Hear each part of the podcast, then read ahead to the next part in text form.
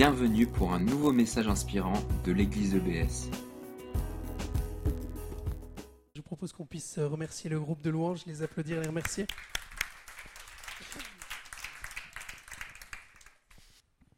Ok, alors c'est euh, c'est spécial, comme a dit Jimmy ce matin.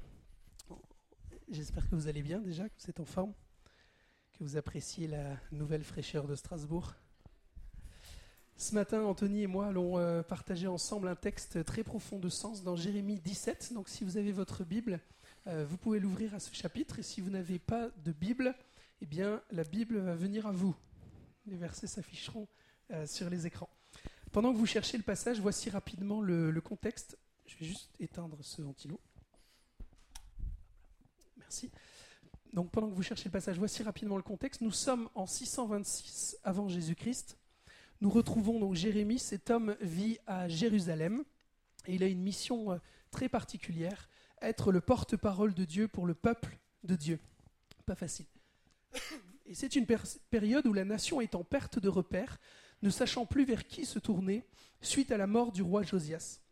Dieu sait qu'une bonne partie du peuple va être déportée dans un autre royaume et par l'intermédiaire euh, de Jérémie, il les prépare, Dieu les prépare à se confier en lui, en Dieu.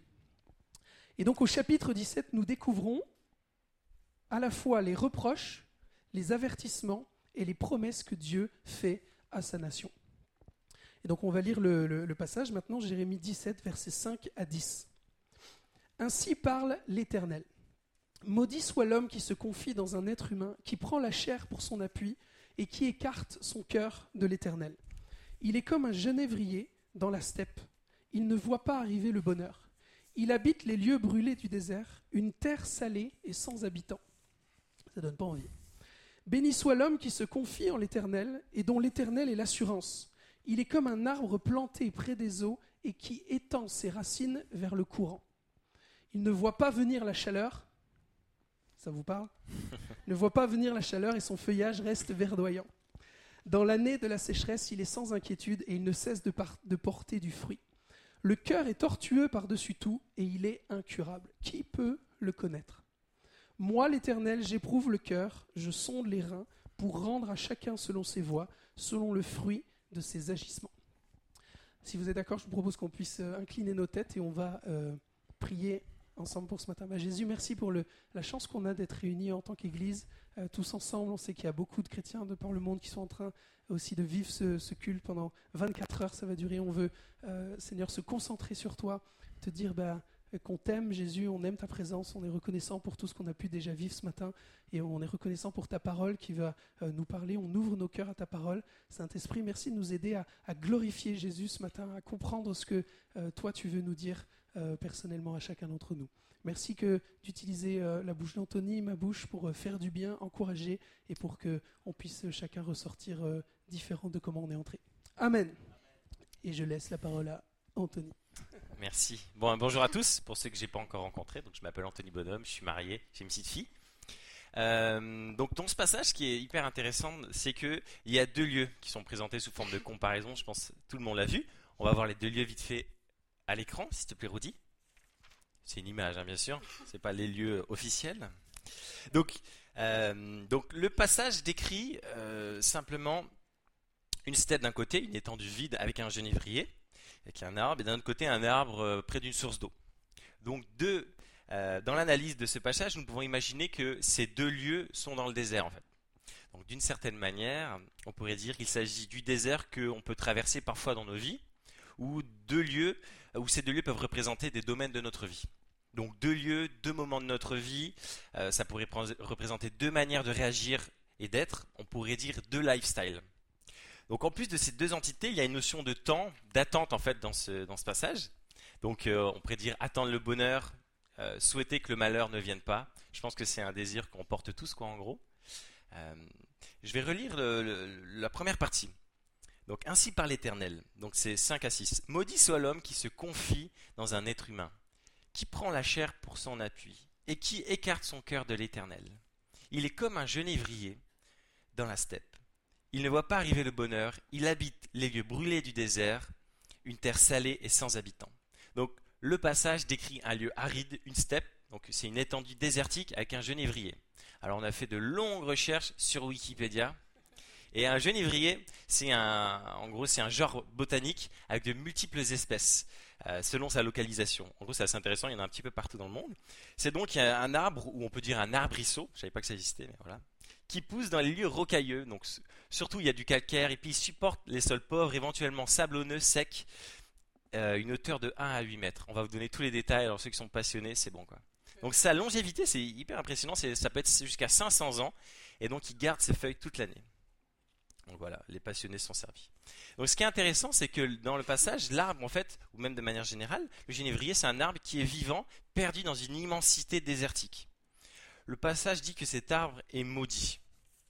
Alors maudire, ça veut dire vouer quelqu'un à la damnation éternelle. Alors c'est vrai que c'est un terme qu'on utilise tous les jours, mais qui quand même ça, a du sens.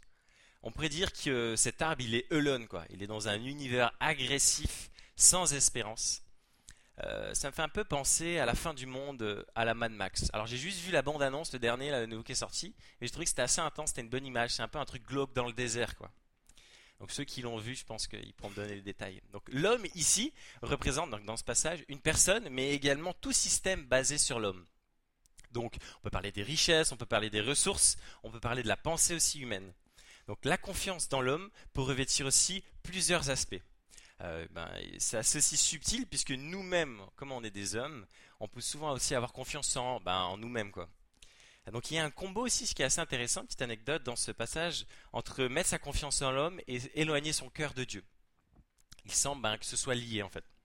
Si on analysait cette image, on pourrait parler de déception, déprime, solitude, souffrance, faiblesse. En gros, rien de bon quoi.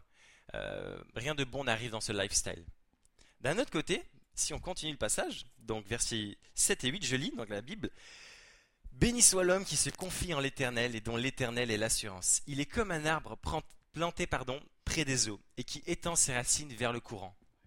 Il ne voit pas venir la chaleur et son feuillage reste verdoyant. Dans l'année de la sécheresse, il sans inquiétude, il ne cesse de porter du fruit. Donc d'un autre côté, béni veut dire qui reçoit la bénédiction, une faveur que Dieu accorde. Alors maintenant, tous les chrétiens qui disent béni, béni, béni, vous savez ce que ça veut dire. C'est une faveur que Dieu accorde. Proverbe 10, verset 22, c'est la bénédiction de l'Éternel qui enrichit et il n'y ajoute aucun chagrin. Il est parlé aussi d'assurance dans ce passage. Quand on a de l'assurance, on est confiant. Quelqu'un d'assuré, c'est quelqu'un de couvert. Il ne craint pas le risque. On peut aussi parler dans l'escalade, spécial casse à Alex, qu'on est assuré. Il y a quelqu'un qui nous assure en gros il y a aussi dans ce mot la notion de sécurité. Donc il n'est pas précisé si l'arbre, donc la partie bénédiction, si c'est un genévrier ou une autre espèce, mais on peut dire qu'une plante euh, qui est euh, proche d'une source d'eau, pour elle c'est la sécurité, euh, c'est la sûreté, le développement assuré, la confiance Donc c'est une belle image. Donc dans ce lifestyle, la personne est tranquille, les difficultés ne vont pas l'inquiéter. Face aux difficultés, elle est tranquille. L'eau aussi dans la Bible fait souvent allusion euh, à la parole qui irrigue nos âmes, à la parole de Dieu qui irrigue nos âmes. Donc c'est une, belle image aussi. Donc on avance dans cette analyse. Donc maintenant je vous ai fait montrer que je savais faire une analyse des textes aussi avec Yann. On va aller un peu plus loin. Donc une personne dans la steppe vit tellement fortement le malheur qu'elle ne voit même pas les bonheurs qu'elle peut vivre. Elle ne considère pas ses bonheurs comme des bonheurs. On pourrait dire qu'elle est déprimée, souffrante, négative. En revanche, la personne près de l'eau est tellement proche de la vie qu'elle ne voit même pas ses malheurs comme des malheurs. Ça me fait penser à ce verset de Romains 8, 28. Toute chose concourt au bien de ceux qui aiment Dieu. Donc un malheur n'est pas forcément un malheur parce que ça finira bien. Donc c'est positif finalement. La vie peut être un désert pour tout le monde, je pense que vous l'avez remarqué, mais on peut être dans différents endroits du désert une autre remarque assez vraiment très très profonde, c'est que dans la vie, c'est pas toujours noir ou blanc. On n'est pas toujours euh, soit à droite, soit à gauche, etc. dans différents domaines. Donc nos vies sont composées de différents domaines. Et un sincère désir d'équilibre nous pousse à prendre en compte l'ensemble des, réalités de notre vie. Dans certaines sphères, on peut se sentir vivant, fort, proche de l'eau, comme dans l'image. Mais dans d'autres, plutôt euh, seul, dans la souffrance, la solitude. Ce passage me parle à différents niveaux personnellement j'ai trouvé intéressant pour moi-même de passer ce que j'appelle le test de la confiance. Ça sonne bien, je me suis dit que ce serait cool. Donc trois questions simples qui m'ont interpellé et qui vous interpelleront peut-être aussi. Voici les trois questions. Donc quelle est mon assurance pour ou quelle est mon assurance dans ou avec? Est-ce que je souffre et me fais du souci pour ou avec? Que dit Dieu sur? Donc c'est intéressant de décliner ces questions pour les différents domaines de notre vie. Donc par exemple, commençons par le couple. Quelle est mon assurance pour mon couple?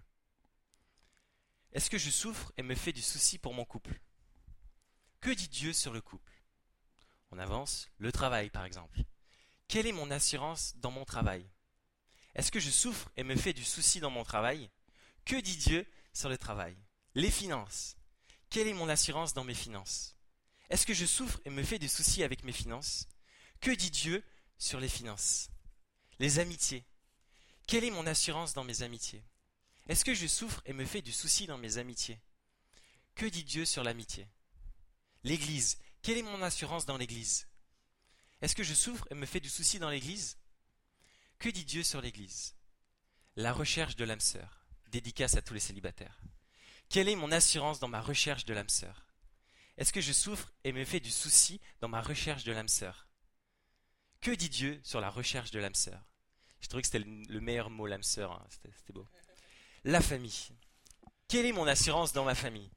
Est-ce que je souffre et me fais du souci dans ma famille? Que dit Dieu sur la famille?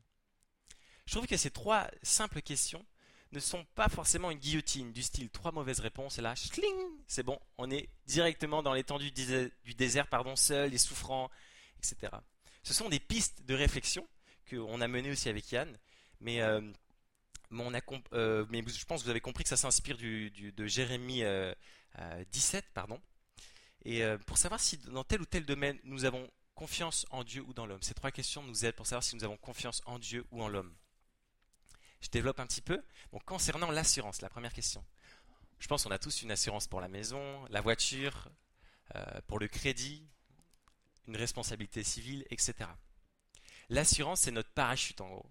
En cas de problème, d'accident, dégâts des eaux, etc., tout ce qui peut arriver au quotidien, si c'est ça notre assurance. Donc si nous n'avons pas confiance dans notre assurance, dans notre assureur, c'est quand même un problème. Et d'un autre côté, si nous n'avons pas d'assurance et qu'un problème arrive, bah, on peut dire qu'on est un peu chocolat quoi. C'est un peu chaud. L'indicateur du quotidien. Deuxième question. Si nous souffrons et nous nous faisons du souci dans certains domaines, peut-être il y a une confiance mal placée. Ce n'est pas une réponse miracle à toutes les difficultés qu'on peut rencontrer et c'est encore à équilibrer. C'est vraiment une réflexion qu'on vous amène avec Yann, mais cela peut être un indicateur à analyser. La souffrance, euh, les soucis. Le 3, c'est la parole de Dieu. Troisième question. Je dois reconnaître que cette question est un réel défi dans notre société, un réel défi aussi pour moi personnellement. Mais c'est un encouragement que je me fais à moi-même et pour nous tous aussi.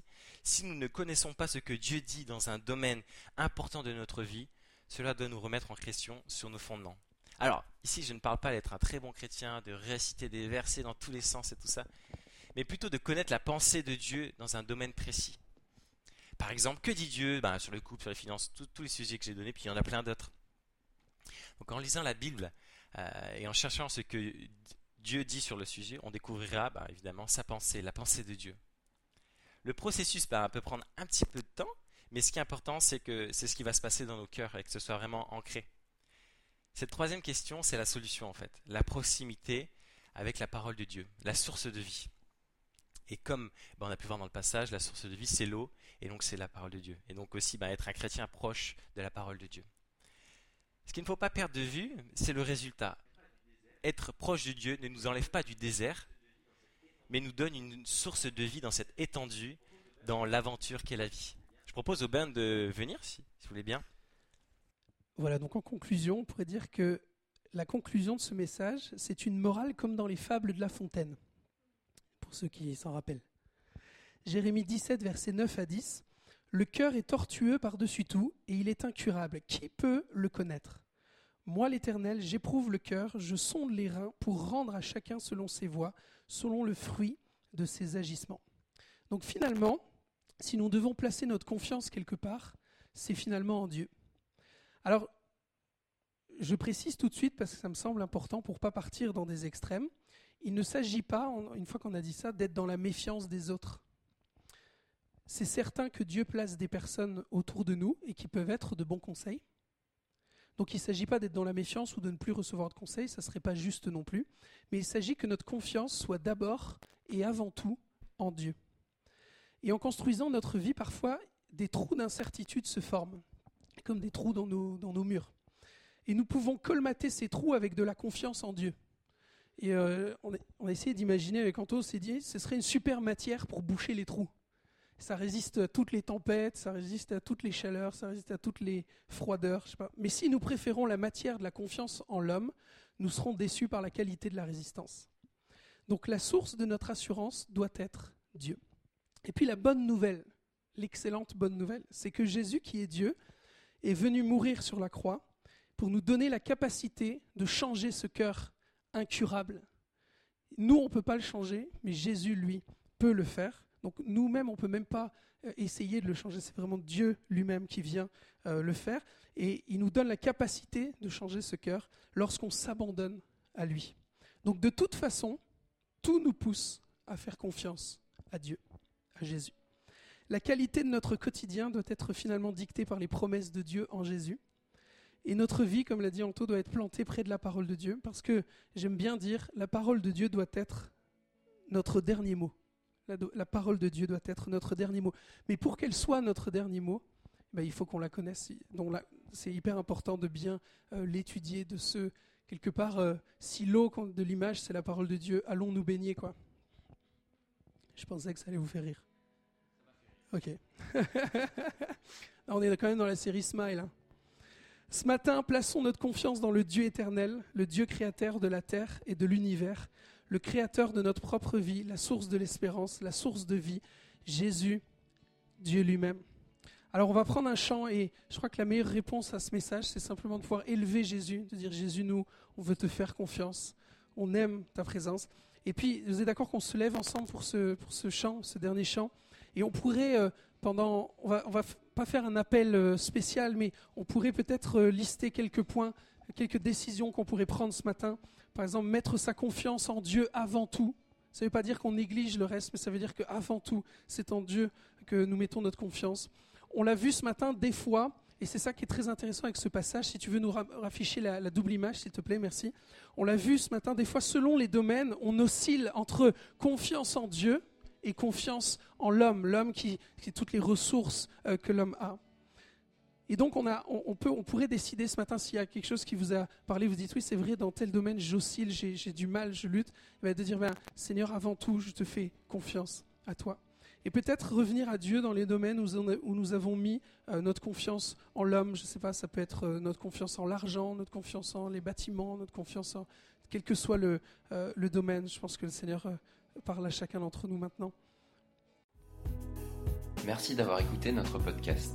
Pour plus d'informations sur l'Église EBS, rendez-vous sur le site internet www.église-ebs.com.